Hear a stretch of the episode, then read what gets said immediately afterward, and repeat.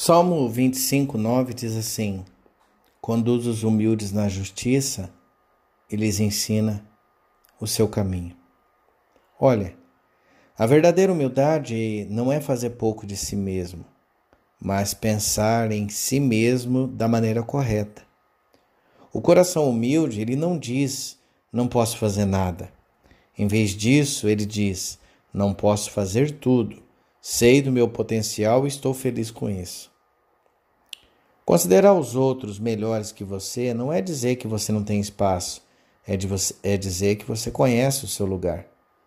O coração humilde, ele honra os outros. Mais uma vez, Jesus não é o nosso exemplo. Contente em ser conhecido como carpinteiro, feliz por ser confundido com o jardineiro.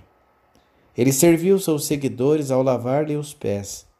Ele nos serve fazendo a mesma coisa. A cada manhã ele nos presenteia com a beleza. A cada domingo ele nos chama à sua mesa. A cada momento ele habita em nosso coração. E por acaso ele não fala do dia em que o Senhor se vestirá para servir, fará que seus servos se reclinem à mesa e virá servi-los? Se Jesus está tão disposto a nos honrar, não podemos fazer o mesmo pelos outros? Faça das pessoas sua prioridade. Aceite sua parte no plano dele. Seja rápido para compartilhar o aplauso e, acima de tudo, considere os outros mais importantes que você mesmo.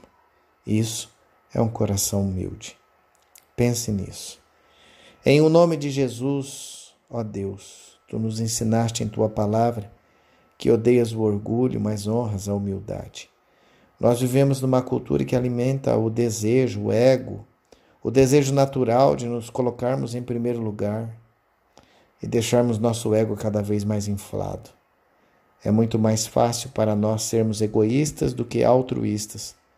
Por isso nós lhe pedimos, Senhor, em nome de Jesus, ajuda-nos a humilharmos nosso coração em honra a Ti.